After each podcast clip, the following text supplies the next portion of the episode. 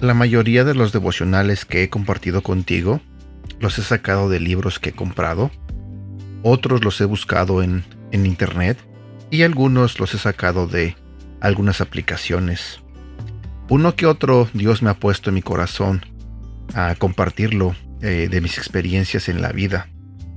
Y el devocional que voy a compartir contigo lo estoy sacando de un libro que se llama 22 días contigo, Espíritu Santo.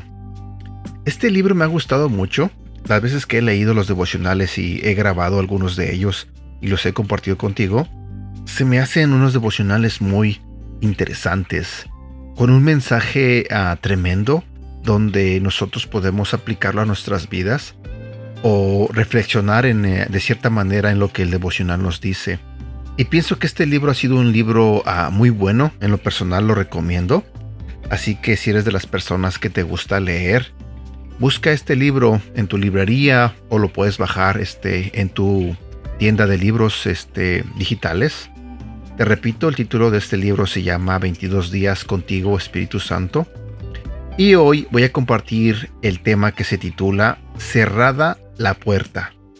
La Biblia nos dice en el libro de Mateo, en el capítulo 6, versículos 5-6, Cuando oren, no sean como los hipócritas, porque a ellos les encanta orar de pie en las sinagogas y en las esquinas de las plazas para que la gente los vea.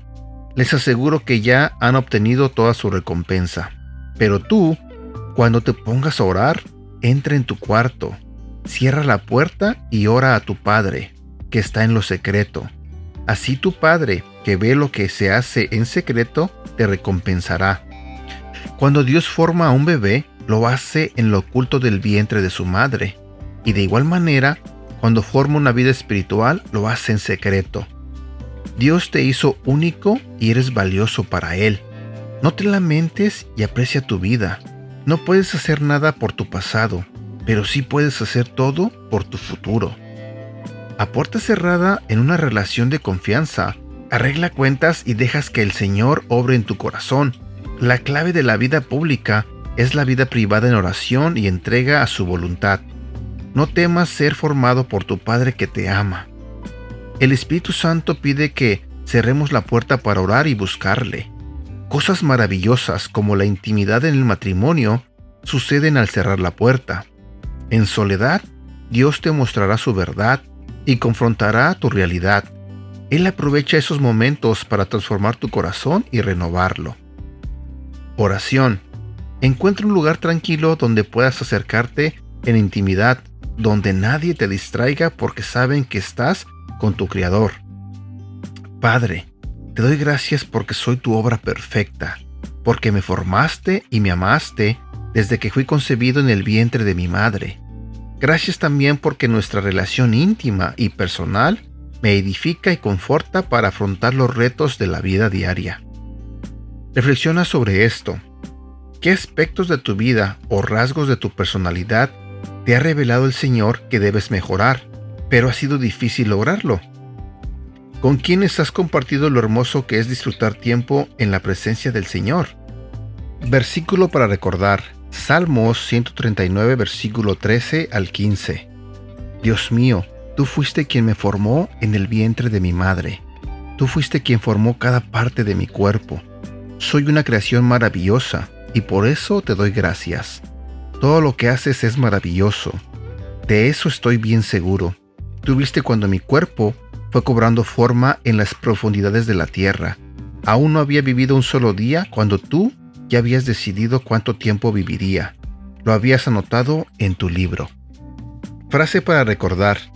La clave de mi vida pública es mi vida privada con el Señor. Sobre lo que trata este devocional, creo que lo he dicho muchas veces, todos tenemos que apartar un tiempo a que le tenemos que dedicar a Dios un tiempo donde vamos a hablar con Él en oración, un tiempo donde solamente tú y Él tendrán esa comunicación, donde tú le dirás a Dios lo que necesitas, lo que sientes, lo que anhelas, lo que te duele.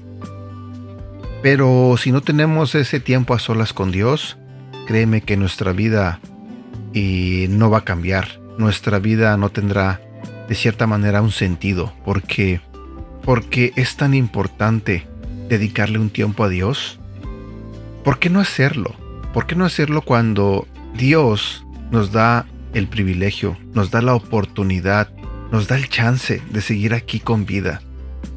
Muchas personas, lo he dicho muchas veces, muchas personas ah, en este momento ya no despertaron. Ya no están aquí en este mundo. Pero más sin en cambio nosotros estamos aquí, seguimos vivos. Y eso es gracias a Dios. Entonces, ¿por qué no detenernos un momento en estas 24 horas que tiene un día? ¿Por qué no apartar unos minutos y tener ese momento, esa intimidad, estar a solas con Dios? ¿Por qué no hacerlo? Espero que este devocional te motive y te haga entender cuán importante es que le dediques un tiempo a Dios. Créeme que este debería ser el momento más importante de tu día, el momento en el que estás en comunicación con tu Creador, con el Dios que siempre está al pendiente de ti, que te cuida, con tu Padre Celestial. Y bueno, espero que si no tienes este hábito de tener este momento a solas con Dios, nunca es tarde para empezarlo. Empieza hoy.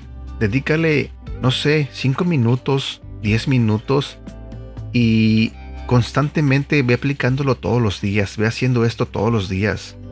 Y cuando menos lo sientas, vas a crear este hábito donde va a haber días que te vas a sentir mal por no haber estado en comunicación con Dios. Donde vas a tener la necesidad de estar en comunicación con Él a solas, orando con Él, pidiéndole, hablándole. Pero todos tenemos que tomar esa decisión de querer dedicarle este tiempo a Dios. Y lo que quiero lograr en este mensaje es eso, motivarte e invitarte a que tomes la decisión y pases un buen tiempo con Dios. Y bueno, eso es lo que quería compartir contigo en este día. Empezaron las lluvias aquí en California y al parecer, según las noticias, estará lloviendo mucho estos tres días que vienen estará haciendo mucho frío y en algunos lugares estará cayendo nieve, mucha nieve. Así que para todos aquellos que van a salir a las calles a trabajar, a la escuela, manejen con mucho cuidado, abríguense lo más que puedan y deseo de corazón que, que Dios esté siempre con ustedes, cuidándolos, guiándolos y protegiéndolos. Te mando un fuerte abrazo, cuídate mucho, que Dios te bendiga. Hasta pronto.